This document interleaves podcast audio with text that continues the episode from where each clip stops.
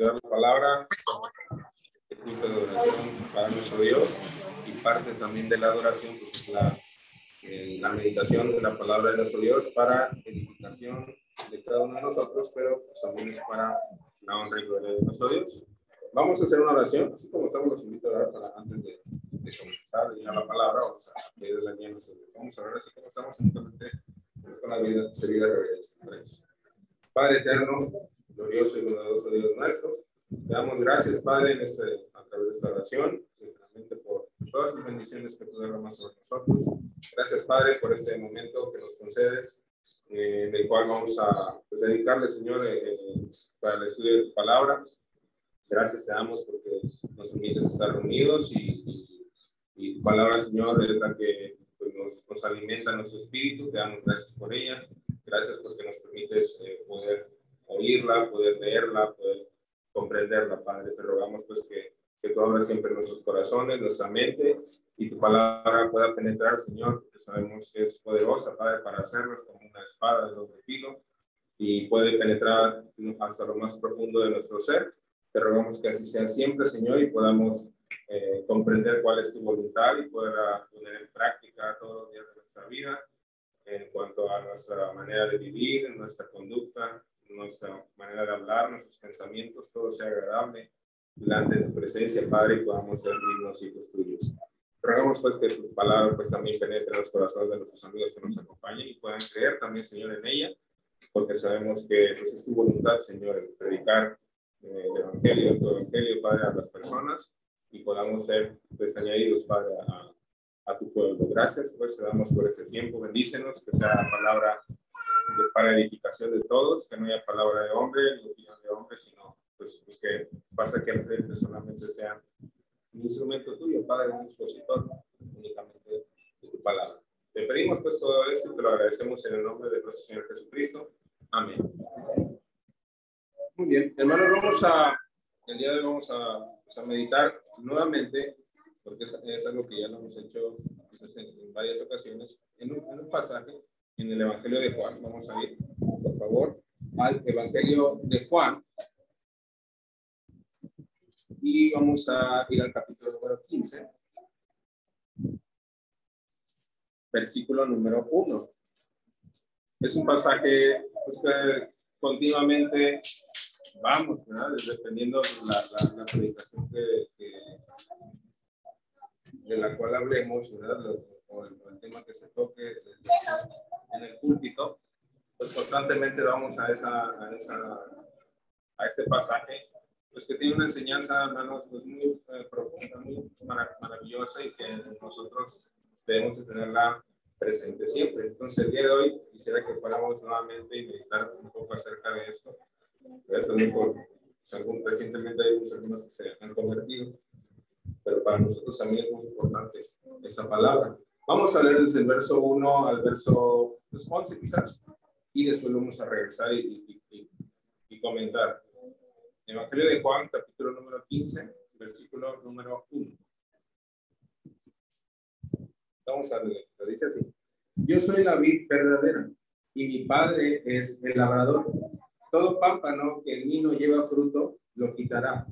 Y todo aquel que lleva fruto, lo limpiará para que lleve más fruto. Ya vosotros estáis limpios por la palabra que os he hablado.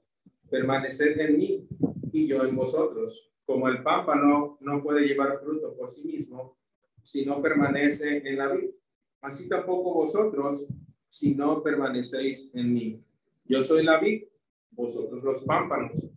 El que permanece en mí y yo en él, este lleva mucho fruto, porque separados de mí, nada podéis hacer. El que en mí no permanece será echado fuera como pámpano y se secará. Y los recogen y los echan en el fuego y arden. Si permanecéis en mí y mis palabras permanecen en vosotros, pedid todo lo que queréis y os será hecho. En esto es glorificado mi Padre, en que llevéis mucho fruto y seáis así mis discípulos. Como el Padre me ha amado, así también yo os he amado. Permaneced en mi amor. Si guardaréis mis mandamientos, permaneceréis en mi amor. Así como yo he guardado los mandamientos de mi Padre y permanezco en su amor. Estas cosas os he hablado para que mi gozo esté en vosotros y vuestro gozo sea cumplido. Amén. Hasta ahí vamos a leer. Y hermanos, pues es algo que esta parte de la escritura sabemos que son palabras de nuestro Señor Jesucristo. Eh, mencionando un poquito el contexto, recordemos que el Señor Jesucristo en este momento en el cual le está eh, pues, diciendo estas palabras a sus discípulos, a sus apóstoles, pues está en la noche en que el Señor es entregado, ya está en los últimos, en los últimos momentos antes de ser entregado para ser sacrificado. Entonces, pues toma eh, pues sentido también esa, esa parte del Señor, estas palabras que, que eh, transmite a sus discípulos. Primeramente, pues nos habla el Señor haciendo pues una, una, pues una alegoría, comparándose con un, pues una planta o un árbol. En este caso, habla de la vid. La vid es un árbol, sabemos que es un árbol que produce uvas, es el árbol que produce uvas. Entonces el Señor está aquí pues comparándose o haciéndose como ese árbol, dice el verso 1, yo soy la vid verdadera. El Señor está hablando, no es el Señor Jesucristo, y Él está diciendo, yo soy la vid verdadera. Y el labrador, aquel que labra esa, esa eh, vid, es el Padre, dice, y mi Padre es el labrador. El verso número 2 menciona, ¿verdad? Ah, dice, todo pámpano que en mí no lleva fruto. El pámpano, ¿verdad? O, es pues, esta parte de las ramas o las hojas de esa vid, donde crece el fruto, ¿verdad? Entonces el, Señor Jesucristo aquí está diciendo que el pámpano, eh, todo pámpano que en mí, en, el Señor Jesucristo no lleva fruto, lo quitará. ¿Quién lo quitará? El labrador, que es aquel que se, que, se encarga pues, de, de, labrar, de podar la vid. Y todo aquel que lleva fruto, dice, lo limpiará o lo podará para que lleve más fruto. Estás haciendo una, una semejanza entre aquellas ramas que, van a, que, que producen fruto y aquellas otras ramas o pámpanos que no llevan fruto. Verso número 3 dice, ya vosotros estáis limpios por la palabra que os he hablado. Entonces ahí es, algo importante que vamos a regresar, donde nos habla algo importante de la palabra. Dice que la palabra es la que había limpiado a los pámpanos, eh, que más adelante dice que los pámpanos, ¿verdad? Somos nosotros, somos aquellos que somos eh, eh, añadidos a esa vid que es el Señor Jesucristo. Pero algo muy importante, que es lo que yo quisiera enfocarme pues más en este mensaje del día de hoy, es lo que nos dice el verso número 4 y continúa repitiendo ¿verdad? el pasaje hasta el verso 11, porque dice algo muy importante. Dice el Señor Jesucristo, permaneced en mí y yo en vosotros. Eso, el Señor Jesucristo le está diciendo esas palabras a sus discípulos, permanezcan en mí. Es una, una forma eh, pues imperativa, es decir, es un mandamiento para sus discípulos, para los creyentes. Y esas son, son palabras para nosotros, para la iglesia. El Señor Jesucristo nos está diciendo, permanezcan en mí y yo en vosotros. Y al hablar de permanencia, eh, pues hermanos, habla pues de una, pues de una unión con el Señor Jesucristo, primeramente. Esta palabra, ya habla, yéndonos a, a la palabra permanecer, eh, la, palabra permanecer eh, quiere decir, o en algunas partes de la escritura también se, traduce como vivir o morar o quedarse en algún lugar. Eso es permanecer. Por ejemplo, eh, aquí mismo en el Evangelio de Juan, para que más o menos entendamos el contexto de, o, el significado de esa palabra, aquí mismo en el Evangelio de Juan, pero en el capítulo número uno, vamos al capítulo número uno del Evangelio de Juan, de ese mismo libro en el que estamos. Juan 1, 35. Juan 1.35. Vemos este, este pequeño eh, pasaje brevemente. Dice así, el siguiente día, otra vez estaba Juan y dos de sus discípulos, hablando de Juan el Bautista. Y mirando a Jesús que andaba por allí, dijo, he aquí el Cordero de Dios. Le oyeron hablar los dos discípulos y siguieron a Jesús. Había dos discípulos de Juan el Bautista que oyeron hablar a Jesús y le siguieron. Verso 38. Y volviéndose Jesús y viendo que le seguían, les dijo, ¿qué buscáis? Ellos le dijeron, rabí, que traducido es maestro, ¿dónde moras? Esa palabra que aquí se traduce como moras o morar es la misma que en el capítulo 15 se, se traduce como permanecer. Esos dos discípulos le preguntaban al Señor, ¿dónde moras, Señor? Porque le estaban siguiendo. Jesús le responde en el 39. Les dijo, venid y ved.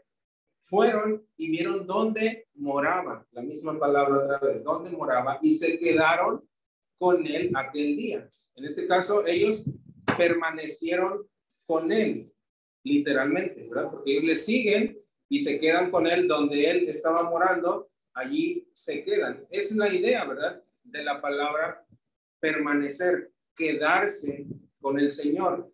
Pero el Señor aquí, ¿verdad? En el capítulo 15 es en un sentido pues espiritual, porque pues recordemos como mencionaba al principio, el Señor estaba por irse, estaba por ser entregado, estaba por ser sacrificado y morir, y ya no iba a estar con sus discípulos físicamente. Pero entonces el Señor les dice, permanezcan en mí y yo en vosotros. Entonces nos habla de una unión con el Señor, de una permanencia con el Señor. Pero esa unión, pues es de ambos lados, en ambos sentidos, de nosotros hacia Él, porque el, Señor nos está mandando. Y dice, permanezcan, quédense conmigo, y yo, y yo en vosotros, y yo en ustedes. Es una unión que tenemos con el Señor en ambos sentidos, de nosotros hacia el Señor y del Señor hacia nosotros. Y el Señor nos está diciendo, permanezcan en mí.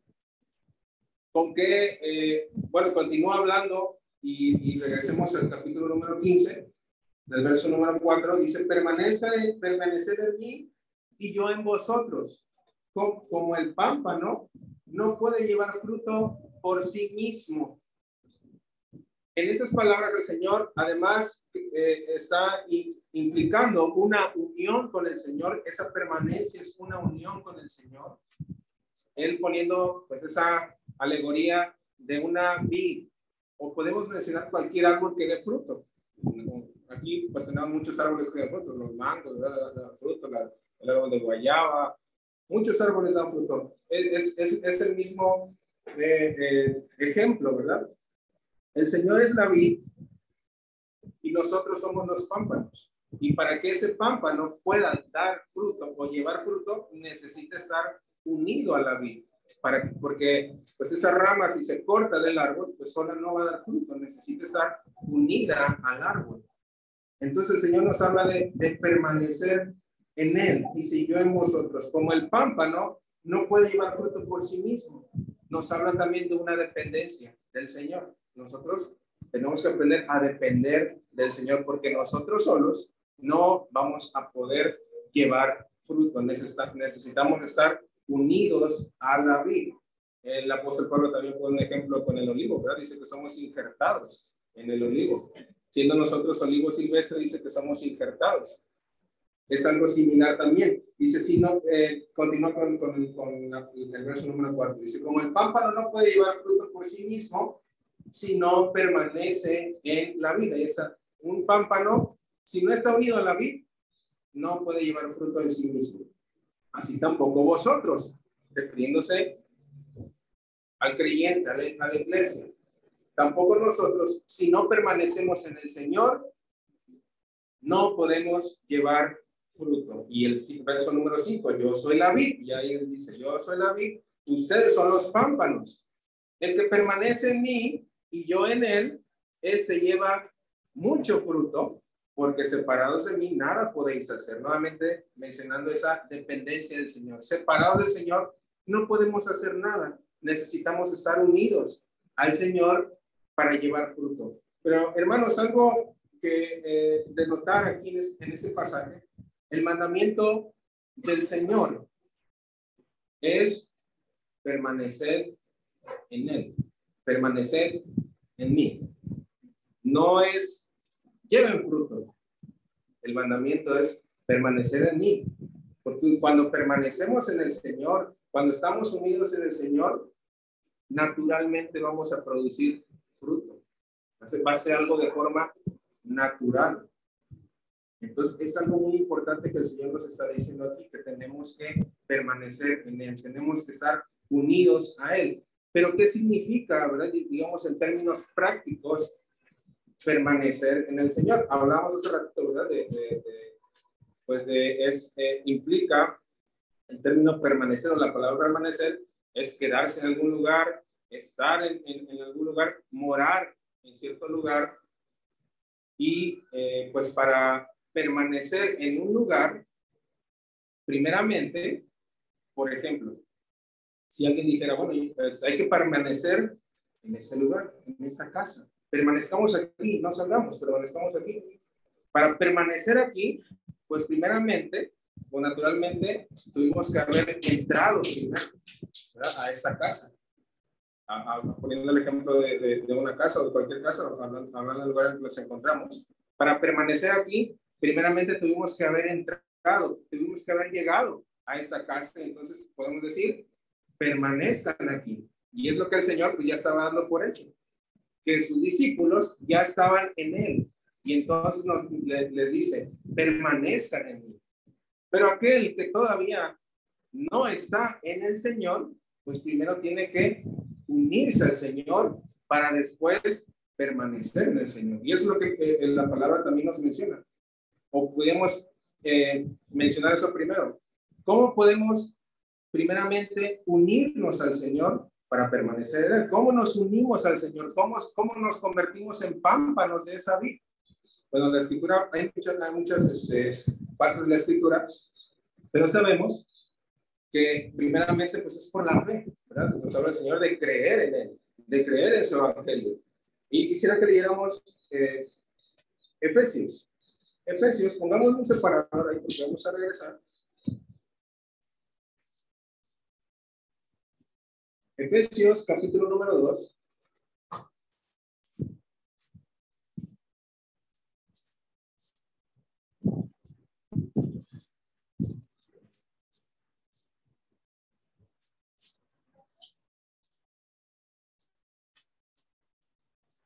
Verso vamos a ver desde el 4.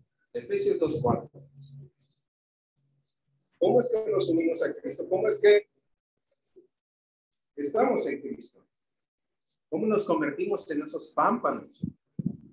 Verso número 4 dice, pero Dios, el capítulo 2 de Efesios, verso 4, pero Dios que es rico en misericordia, por su gran amor con que nos amó, aun estando nosotros muertos en pecados, nos dio vida juntamente con Cristo, por gracia soy salvos. Aquí el apóstol Pablo está hablando de lo que sucede cuando nos unimos a Cristo. ¿Qué es lo que sucede? Estando fuera de Cristo, cuando estábamos en el mundo, dice que estábamos muertos en pecados. Pero una vez que nos unimos a Cristo, el Señor, nuestro Dios, nos da vida juntamente con Cristo. Ya está hablando de una unión con Cristo, juntamente con Cristo. Dice, por gracia soy salvo, verso 6. Y juntamente con Él, nuevamente hablando de una unión con Cristo, nos estamos uniendo a Cristo. Juntamente con Él nos resucitó y asimismo nos hizo sentar en los lugares celestiales con Cristo Jesús. Todo eso sucede cuando nos unimos a Cristo.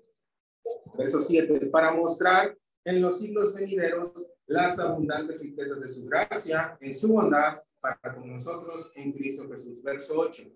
Porque por gracia sois salvos por medio de la fe. Y esto no de vosotros, pues es don de Dios, por la fe, por medio de la fe. ¿Qué dice también eh, en el mismo Evangelio de Juan, capítulo 3, verso 16? Porque de tal manera amó Dios al mundo que ha dado a su Hijo unigénito para que todo aquel que en él cree no se pierda, mas tenga vida eterna. Es a través, dice, o es por medio de la fe en Cristo, de creer en Cristo. Pero siempre que hablamos de la fe, en la palabra nos habla de una fe, esa fe verdadera, esa fe que nos lleva a hacer lo que el Señor nos está pidiendo. El que creyere y fuere bautizado, dice Marcos. El que creyere y fuere bautizado será salvo. Nos habla siempre de una fe que nos lleva a la obediencia. Y esta unión, hermanos, con Cristo, nosotros estábamos fuera de, de, la vida verdadera. Y esta unión, pues, es primeramente por la fe en Cristo, por la gracia de Dios, como estamos leyendo aquí en Efesios. Y eso sucede, todo esto que estamos leyendo sucede en el bautismo. Es cuando nos unimos al Señor Jesucristo. Colosenses nos dice claramente lo que sucede en el bautismo. Colosenses,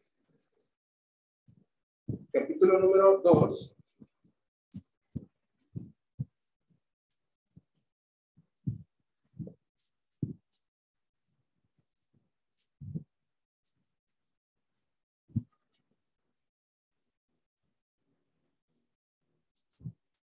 Colosenses 2. Vamos a ver desde el 9. Colosenses 2, 9. Dice así, porque en él, hablando de Cristo, habita corporalmente toda la plenitud de la deidad. Y vosotros estáis completos en él, que es la cabeza de todo principado y potestad. Nosotros estamos completos en Cristo. También esa idea de completo quiere decir como un recipiente que es llenado. Nosotros estamos llenos. En otra parte de la tabla del Espíritu Santo, del Espíritu de Cristo. Verso 11 dice lo que sucede cuando nos unimos a Cristo. En él también fuisteis circuncidados con circuncisión no hecha a mano, al echar de vosotros el cuerpo pecaminoso carnal en la circuncisión de Cristo. Verso 12. Sepultados con él nuevamente nos habla de esa unión con Cristo. Somos sepultados con Él. ¿Cuándo somos sepultados con Él? Dice en el bautismo. Somos sepultados con Él en el bautismo, en el cual, en el bautismo, fuisteis también resucitados. Somos sepultados con Cristo y resucitados. Y ahí es cuando sucede esa unión. Es cuando nos unimos a la vida verdadera fuiste también resucitados con él, nuevamente hablando de la fe, mediante la fe en el poder de Dios que le levantó de los muertos. Verso 13. Y a vosotros, estando muertos en pecados, nuevamente hablando de nuestra condición antes de unirnos a Cristo, estamos muertos en pecados, estamos, dice, y en la incircuncisión de vuestra carne, os dio vida juntamente con Él. Con Cristo nos dio vida el Padre, perdonándoos todos los pecados. Eso es lo que sucede. Es lo que está describiendo lo que sucede cuando nos unimos a Cristo. O como dice también en, otra parte de la escritura, si alguno está en Cristo, si alguno se une a Cristo, nueva criatura es. Las cosas días pasaron. Y aquí todas son hechas nuevas. Son perdonados nuestros pecados, somos sepultados con Cristo.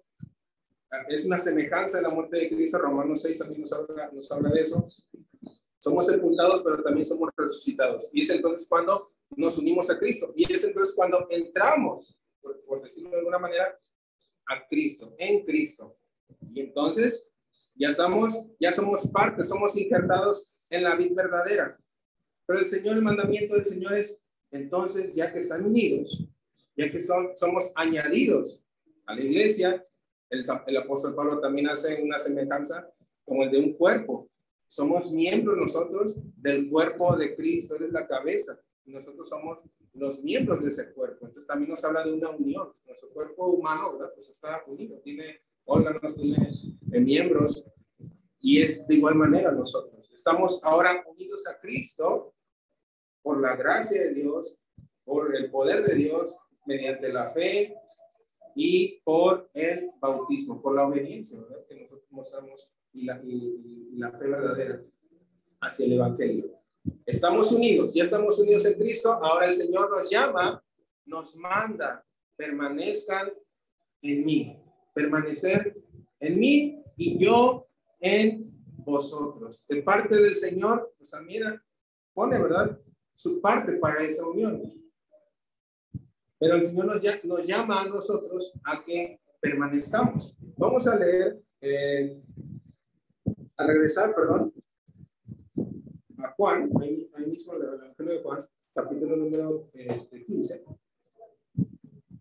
Porque también ahí los Señor nos, va dando, ¿verdad? Pues lo, lo, que es permanecer en Él. Porque hablamos, bueno, pues, pero ¿qué significa? ¿Qué significa permanecer en el Señor? Ya estamos unidos. Pero ¿qué significa permanecer?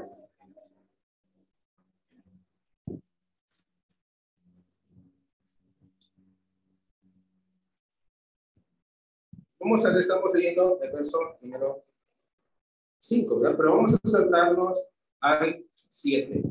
Dice, si permanecéis en mí y mis palabras permanecen en vosotros. El permanecer en el Señor es que su palabra permanezca en vosotros. Es la manera en la que nosotros vamos a permanecer.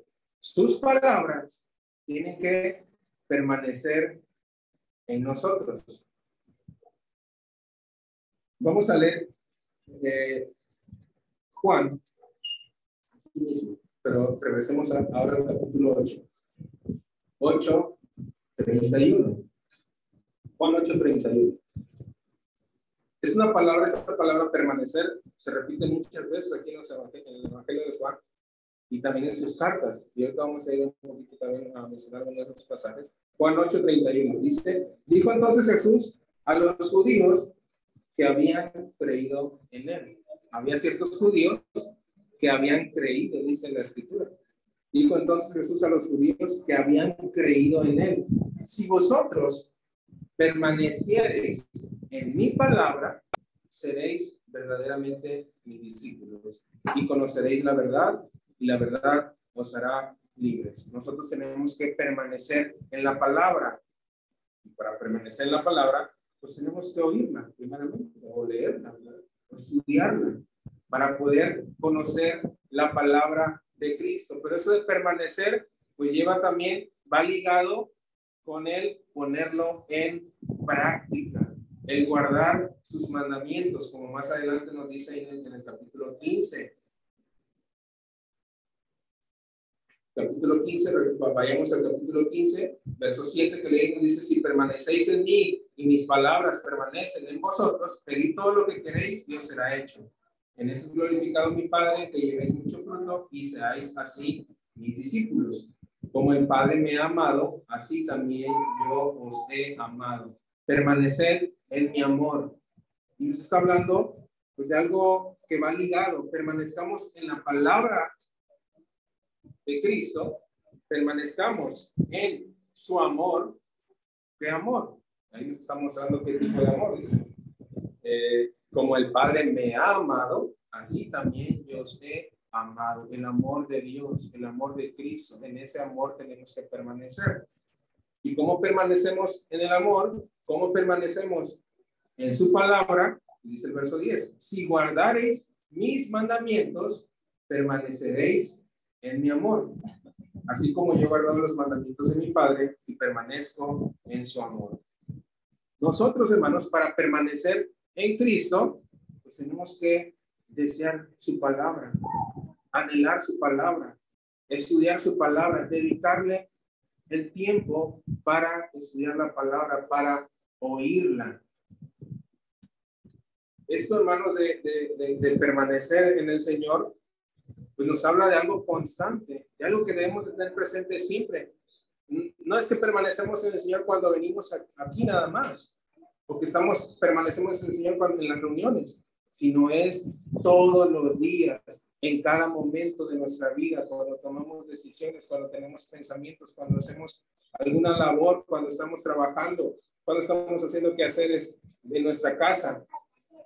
El permanecer en Cristo es tener presente, tener conciencia de que estamos en Cristo y que todos, todo lo que yo haga, pues tiene que agradar a Cristo y todo lo que yo haga tiene, ser, tiene que hacerse conforme a su palabra. Eso es permanecer en la palabra de Cristo. Quisiera que leyéramos eh, eh, Primera de Juan, porque como les decía, es una palabra que se repite creo que pues, alrededor de 40 veces ahí en el Evangelio de Juan, 20 eh, quizás en, en, las cartas. Primera de Juan, capítulo número 2, verso 24. Primera de Juan 2, 24. Lo que habéis oído desde el principio permanezca en vosotros lo que hemos oído, la palabra, se refiere a la palabra de Dios, a la palabra de Cristo. Lo que habéis oído desde el principio permanezca en vosotros. Si lo que habéis oído desde el principio permanece en vosotros, también vosotros permaneceréis en el Hijo y en el Padre. La palabra de Dios debe de permanecer en nosotros. O como dice eh, el pasaje, ¿verdad? Que leímos, Colosenses 3.16. La palabra de Cristo, ¿qué dice? More en abundancia. Es permanecer en la palabra. ¿Y cómo es, cómo es que eh, puede morar la palabra de Cristo? Vamos a ver Colosenses. Colosenses 3. Vayamos. Colosenses 3, 16. El apóstol Pablo estaba mencionando la misma idea del apóstol Juan. Tenemos que permanecer en la palabra y es así como nosotros vamos a permanecer en Cristo. La palabra de Cristo more en abundancia, no de poquito, en abundancia, mucho en vosotros. ¿Y cómo va a morar? Bueno, pues nos, nos menciona ciertas, ciertas prácticas. Dice, enseñándonos. Tenemos que enseñarnos unos a otros para que la palabra siga morando en nuestros corazones, se siga guardando, sigamos aprendiendo de ella, exhortándonos en la exhortación de la palabra de Dios, para que siga morando en abundancia unos a otros, dicen toda sabiduría, los cantos también es una manera, ¿verdad? Cantando con gracia en vuestros corazones al Señor, con salmos, porque los cantos los tomamos de la palabra, con salmos e himnos y cantos espirituales. Es así como va a morar la palabra de Dios. Pero no solamente, ¿verdad? Que se quede en lo intelectual, sino en hacer. Por eso dice en el 17, y todo lo que hacéis, todo lo que hacéis sea de palabra, todo lo que digamos, lo que salga de nuestra boca, todo lo que hagamos con nuestras manos, con todo, ¿verdad? Hacer todas nuestras actividades, piensen todas las actividades que hacen diariamente, todo lo que hacemos,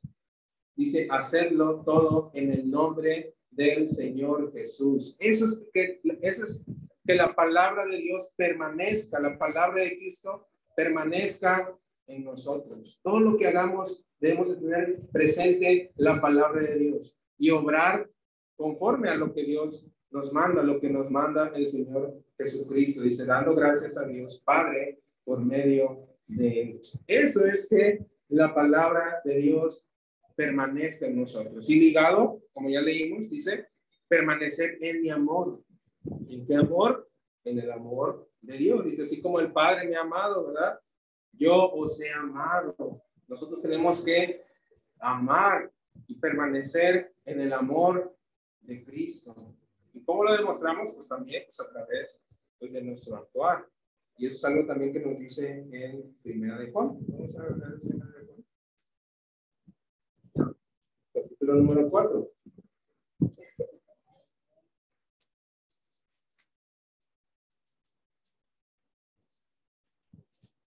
Primera de Juan 4.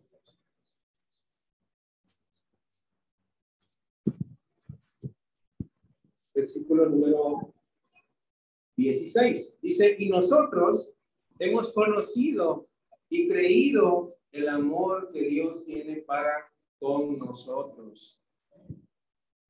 Dios es amor y el que permanece en amor permanece en Dios y Dios en él. Tenemos que permanecer en el amor de Dios, en el amor de Cristo. Conocimos o conocemos el amor que Dios tiene para con nosotros. Lo mencionamos eh, 4.16. De tal manera, como Dios al mundo, que ha dado a su Hijo unigénito. El Señor nos ama tanto que nos dio a su único Hijo. Y de esa manera nosotros tenemos que permanecer en ese mismo amor. Y pues, ¿cómo lo demostramos? Pues también un ejemplo aquí mismo en Juan, al mismo primera de Juan, atrásito el verso número 12. Verso 11, perdón.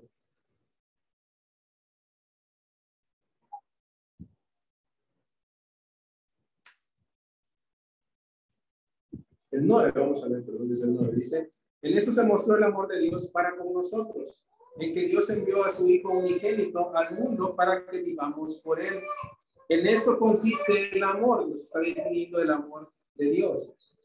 No en que nosotros hayamos amado a Dios, sino en que Él nos amó a nosotros y envió a su Hijo en propiciación por nuestros pecados. Amados, si Dios nos ha amado así, debemos también nosotros amarnos unos a otros. Nadie ha visto jamás a Dios. Si nos amamos unos a otros, Dios permanece en nosotros y su amor se ha perfeccionado en nosotros. Entonces también es parte de cómo es que nosotros tenemos que permanecer en Cristo, tenemos que permanecer en su amor. Y dice aquí que nos amemos unos a otros. Si nos amamos unos a otros, Dios permanece en nosotros y nosotros permanecemos en Cristo. Entonces, eso es algo que debemos de tener presente y que pues, cada uno de nosotros debemos de, llevarlo a nuestra vida, de permanecer en Cristo. Es un mandamiento para nosotros. Y es lo que debemos de, anhelar y de buscar. ¿Cómo es que permanezco en el Señor? Porque está la otra parte, como ya leímos ahí en Juan 15. Aquel que no, que no lleva en mí, no lleva fruto, y se es cortado. Está la otra parte también. Y debemos de, pues, de anhelar permanecer en el Señor. No ser, no vayamos a, que, o que podamos ser recordados por el labrador. ¿verdad? Otra de las cosas que, tenemos que hacer, eh, aquí en Primera de Juan también nos dice, capítulo número 2, para permanecer en Cristo, Primera de Juan, capítulo número 2,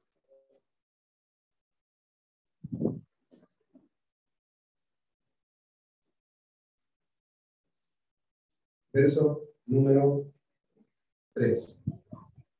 Primera de Juan 2, 3. Dice, y en esto sabemos que nosotros le conocemos, si guardamos sus mandamientos. El que dice, yo le conozco y no guarda sus mandamientos, el tal es mentiroso y la verdad no está en él. Pero el que guarda su palabra, en este verdaderamente el amor de Dios se ha perfeccionado. Por esto sabemos que estamos en Él si guardamos sus mandamientos. Y el 6 dice, el que dice que permanece en Él debe andar como Él anduvo. El Señor Jesucristo nos dio el ejemplo, hermanos. El Señor Jesucristo nos pide permanecer en Él, pero nos pide el Señor algo que Él ya hizo. Algo que Él ya nos dejó el ejemplo. El Señor Jesucristo no nos va a pedir algo que Él no hizo o que no podamos hacer. El Señor nos dejó ejemplo de cómo tenemos que hacerlo. Y dice aquí la palabra. Si, si, si decimos permanecer en Él, debemos andar como Él anduvo. Tenemos que imitar el ejemplo de Cristo. Él mismo nos lo dice ahí en, en, Juan. Nos da el ejemplo primeramente. Regresemos a Juan 15. Él mismo nos da el ejemplo cuando nos dice en el verso 10, si guardareis mis mandamientos, permaneceréis en mi amor. Y que, como dice a continuación, así como yo he guardado los mandamientos de mi Padre y permanezco en su amor. Él nos dio el ejemplo. Él guardó los mandamientos del Padre y así dice, permanezco en su amor. Y así nos llama a nosotros a guardar los mandamientos del Padre. ¿Para qué? Para que permanezcamos en su amor.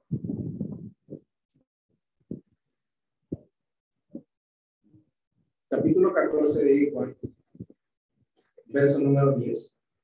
Atrasito. Dice así la escritura. ¿No crees que yo soy en el Padre y el, y el Padre en mí? Las palabras que yo hablo, no las hablo por mi propia cuenta, sino que el Padre que mora en mí, Él hace las obras. El Señor Jesucristo declaraba a sus discípulos, lo que yo hablo Lo que yo hago, las obras, no las hago yo, sino el Padre que mora en mí, Él hace las obras. Es el mismo principio. Al nosotros unirnos a Cristo, no es que nosotros produzcamos el fruto. Nosotros somos pámpanos. Y el pámpano solo no puede producir el fruto. ¿Quién produce el fruto? La vida. Cristo es el que produce los frutos a través de nosotros. Siempre que estemos unidos a Él, que permanezcamos en Él. Y es entonces, como dice hace rato, que naturalmente daremos o llevaremos, porque no dice que nosotros lo producimos, llevaremos el fruto. El mismo principio que el Señor decía, aquí en, en, el verso 10 del capítulo 14. Las palabras que yo hablo, no las hablo por mi propia cuenta. Las obras, hermanos, que hacemos para el Señor, no las hacemos por nosotros mismos. No las hacemos por nuestra propia cuenta, por nuestras propias fuerzas, sino que es a través de Cristo. Y Él es el que produce esos frutos que llevamos a Él. Nosotros los llevamos. Pero para llevar ese fruto tenemos que estar unidos al Señor y tenemos que permanecer en Él. Y naturalmente vamos a llevar fruto, vamos a producir esos frutos de la misma naturaleza, como cualquier árbol, ¿verdad? Un árbol de mangos, pues su naturaleza es producir mangos. La vid, su naturaleza es producir uvas. El árbol de guayaba produce guayabas.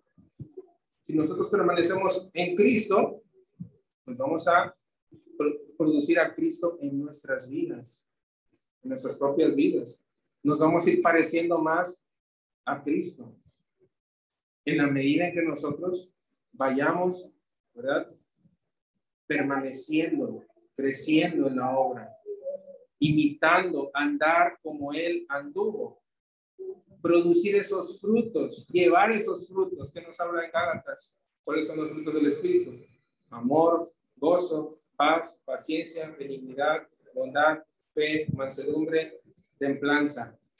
Ese es el fruto del Espíritu. Pero esos frutos los encontramos en quién? En Cristo. El amor, el gozo, la paz. ¿Y quién tenemos el mejor ejemplo? En Cristo. El ejemplo de amor, de paz, de paciencia, de bondad, de benignidad, de fe, de mansedumbre y templanza. Vamos a llevar esos mismos frutos para el Señor y vamos a llevar frutos que sean agradables. Porque separados de Él, dice, nada podemos hacer. Antes estábamos fuera de la vida, en tinieblas. Antes permanecíamos en tinieblas, no permanecíamos en Cristo. Pero por gracia de Dios, ¿verdad? Que conocimos, que nos dio a conocer su evangelio, es que nosotros creímos en Cristo, nos convertimos y ahora somos parte de la vida, formamos parte de la vida, somos uno con el Señor, dice, la escritura. Pero así, pues debemos de permanecer en Él para que podamos llevar ese fruto agradable al Señor. Regresemos al capítulo 15.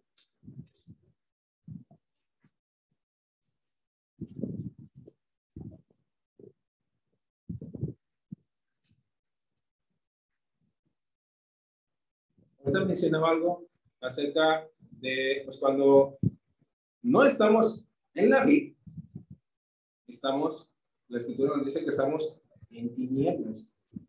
En Efesios leímos que estábamos muertos en pecados, en nuestros delitos y pecados. Pero una vez que obedecimos, que creímos en el Evangelio, ahora formamos parte de la vida, tenemos una unión de vida, nos dio vida juntamente con Cristo, dice la Escritura. El Señor, nuestro Dios, nos da vida con Cristo. Antes estábamos muertos, era nuestra condición, espiritualmente hablando, porque podemos andar vivos, ¿verdad? esta vida, pero muertos espiritualmente porque estamos separados de Dios. En Juan 12, antes de ir al 15, perdón, Juan capítulo 12, versículo número 44. Juan 12, 44 dice así. Jesús clamó y dijo, el que cree en mí, no cree en mí, sino en el que me envió. Y el que me ve, ve al que me envió. Yo, la luz, he venido al mundo para que todo aquel que cree en mí no permanezca en tinieblas. Estamos en tinieblas cuando estamos cuando no estamos en Cristo. Pero cuando creemos en él, Dios nos da vida con Cristo y nos traslada al reino de su amado. Verso 47. Al que oye mis palabras y no las guarda, yo no le juzgo porque no he venido a juzgar al mundo, sino a salvar al mundo. El que me rechaza y no recibe mis palabras, tiene quien le juzgue. La palabra que he hablado, ella le juzgará en el día postrero. Porque yo no he hablado por mi propia cuenta. El Padre que me envió, Él me dio mandamiento de lo que he de decir y de lo que he de hablar y sé que su mandamiento es vida eterna. Así pues, lo que yo hablo, lo hablo como el Padre me lo ha dicho. Nos habla, hermanos, también de lo importante pues, de la palabra. En la palabra de Dios dice que es la que nos juzgará. La, misma palabra de Cristo es la que juzgará a aquel que rechaza a Cristo. La misma palabra es la que nos limpia, ¿verdad? Como dice, la palabra que se habla es la que nos ha limpiado. Si nosotros llevamos fruto, la misma palabra, el permanecer en la palabra, nos va a podar, nos va a limpiar para llevar más fruto. Leímos ahí en Juan 15. La palabra nos limpia. La misma palabra nos va corrigiendo, ¿verdad? tenemos, tenemos una parte que debe ser quitada, que debe ser podada, para que como pámpanos demos más frutos, frutos más grandes, ¿verdad? Más jugosos. Y también es parte, ¿verdad? De lo que aprendemos de la palabra de Dios. Necesitamos ser corregidos, ser disciplinados quizás por, por la palabra de Dios para que pues sigamos llevando más fruto. El labrador es el que se encarga de eso, ¿verdad? Nuestro Dios. Él es el que se encarga de hacer esa obra, ¿verdad? De limpiarnos o de cortarnos. Es la otra parte, porque está, como decimos, la otra parte. Regresamos a, a, a Juan 15.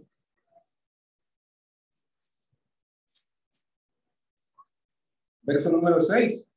El que en mí no permanece será echado fuera como pámpano y se secará y los recogen y los echan en el fuego y arden. Eso es lo que sucede si no llevamos fruto, si no permanecemos en el Señor.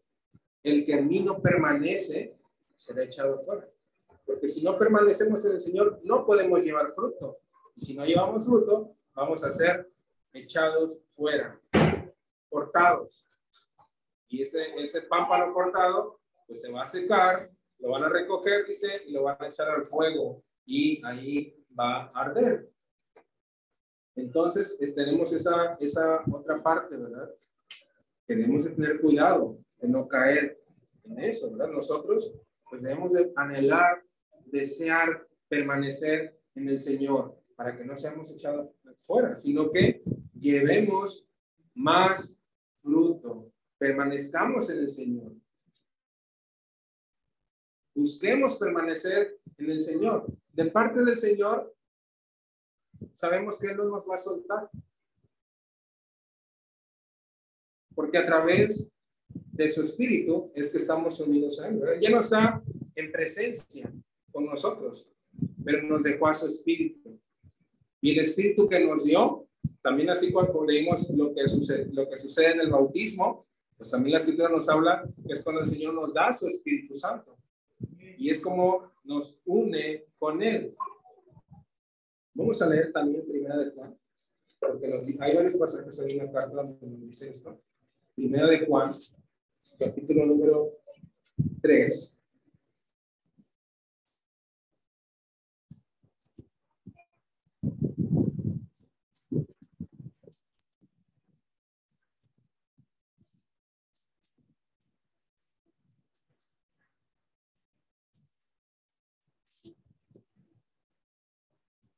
Vamos al capítulo 4, verso 13. 4, 13. Primera de Juan 4, 13. En esto conocemos que permanecemos en Él y Él en nosotros, en que nos ha dado de su Espíritu. Y nosotros hemos visto y testificamos que el Padre ha enviado al Hijo, el Salvador del mundo. Todo aquel que confiese que Jesús es el Hijo de Dios, Dios permanece en él y él en Dios. En eso conocemos, dice que permanecemos en él, en que el Señor nos dio su Espíritu, su Espíritu Santo. Del lado de él, de Cristo, dice que tenemos que permanecer en Cristo y él en nosotros. Nos ha dado su Espíritu, ¿verdad? Por ello. Pero nosotros, pues también nos corresponde, ¿verdad? Por eso el Señor nos llama a que permanezcamos. Porque puede ser que de nuestro lado quizás nos soltemos. Como, pámpano, ¿verdad? Nos soltemos y nos separemos de, de, de la vida. El Señor nos llama a que permanezcamos. Aquí nos habla también algo en el verso 15 de confesar. O se refiere a lo que hablamos. Nuestra, nuestro hablar, hermanos, todos los días ¿Qué es lo que tenemos que hacer todos los días cuando hablamos? Confesar a Cristo, predicarle a Cristo a las personas, hablar de Cristo a las personas también. Eso es confesar, ¿verdad? A Jesús como el Hijo de Dios. Y es entonces eh, que vamos a demostrar o vamos a externar que permanecemos en Él y que en realidad somos sus discípulos, como, dice el, Juan, Juan 15 número, número 8, Juan 15, 8. En esto es glorificado mi Padre, en que llevéis mucho fruto y seáis así mis discípulos. Así vamos a demostrar que somos discípulos del Señor, que verdaderamente somos discípulos, como le decía a los judíos. Si permaneciereis en mi palabra, seréis verdaderamente mis discípulos. Y entonces vamos a, tenemos que llevar fruto al Señor. Y ese fruto lo llevamos a Dios para glorificar a Dios. El fruto que nosotros llevamos no es para glorificarnos a nosotros, no es para ensalzarnos a nosotros. ¿Cuál es el propósito? Glorificar a Dios, dice el verso 8. En esto es glorificado mi Padre, en que llevéis mucho fruto. Es el propósito final, la gloria de Dios. Glorificar a Dios, dice otra parte, en, nuestros cuerpos, en todo lo que hagamos. Busquemos, ¿verdad? Todas esas obras que hacemos para el Señor es para que Él sea glorificado. No es para ensalzarnos. ¿Por qué? Porque no lo hacemos por nuestra propia cuenta, sino que es Cristo obrando a través de nosotros. Él como la vida. Entonces, tenemos que permanecer, hermanos, y esto es, como dice el apóstol Pablo, eh, hay pasaje que dice, a lo mejor de manera resumida decía el apóstol Pablo, el permanecer en Cristo, ¿qué es? Decía el apóstol Pablo, para mí, el vivir es Cristo. Eso tiene que ser, digamos en pocas palabras. Para el apóstol Pablo, el vivir era Cristo, todo lo hacía por Cristo. Era el centro, ¿verdad? De, de su vida. Su vida giraba alrededor de lo que es el Señor Jesucristo y debe ser para nosotros, cada uno de nosotros, o como dicen Gálatas, ya no vivo yo, mas vive Cristo en mí. Eso debe ser, ¿verdad? De nosotros también el mismo sentido. Ya no vivimos para nosotros, sino ahora vivimos para Cristo. Cristo vive en nosotros, estamos unidos a Él. Y todo lo que hagamos, como, como leímos en Colosenses, sea de palabra, sea de hecho, lo tenemos que hacer en el nombre del Señor. Y eso, eso es permanecer en, el Señor Jesucristo. Pero si no lo hacemos así, y hermanos, hay, hay pues señales que, que, nos, que nos pueden ir, este, eh, o nos podemos dar cuenta si es que nos estamos alejando de Cristo. Hay señales, ¿verdad? Que, que pueden hacernos ver y no permanecemos en Cristo. Estudiamos la palabra. ¿Cuánto tiempo le dedicamos a la palabra de Dios? O a lo mejor somos pámpanos que nos caemos y nos podemos volver a poner en el, en el pámpano, no se puede, ¿verdad? ¿Cuánto tiempo dedicamos a la oración? A la oración de la palabra, pero también es algo importante. Dice el 7, si permanecéis en mí y mis palabras permanecen en vosotros, pedid todo lo que queréis y os será hecho. Tiene que ver con nuestra oración, con nuestra oración a Dios. Si nosotros permanecemos en Cristo, nuestras oraciones van a ser escuchadas. Pero tenemos que ver el ejemplo del Señor Jesucristo. El Señor Jesucristo, hay, hay partes del del Evangelio donde nos, nos narra que el Señor Jesucristo se quedaba toda la noche orando al Padre. Encima se apartaba de sus discípulos al monte de los olivos a orar. ¿Cuánto tiempo dedicamos a la oración? ¿Cuánto tiempo dedicamos a, la palabra? ¿O cuánto tiempo o qué tan constante nos estamos reuniendo también? Porque es parte. Y por eso le mencionaba ciertas señales quizás que pueden ser que no estamos permaneciendo en Cristo, si nos estamos ausentando en las, las reuniones, pues nos estamos exponiendo poco a la palabra de Dios. Y poco a poco a ir soltando de la vida. ¿Qué tanto practicamos la palabra? Ya, sí, tenemos que oírla, tenemos que meditar, tenemos que leerla, tenemos que oírla, tenemos que exhortarnos unos a otros, enseñarnos unos a otros, instruirnos unos a otros. Pero ¿qué tanto lo llevo a mi vida? ¿De qué manera estoy viviendo mi vida? Lo estoy haciendo, estoy sirviendo al Señor, le dedico al Señor mi vida, nada más en ocasiones, cristiano de ocasión, de domingo. ¿Qué tanto le estamos dedicando al Señor? ¿Estamos permaneciendo verdaderamente en la vida? ¿O estamos ya de una ramita nada más por caernos? Y mientras permanezcamos, pues el Señor mismo es el que va a obrar en nosotros por su Espíritu y va a hacer que llevemos esos frutos. Tenemos que anhelar eso.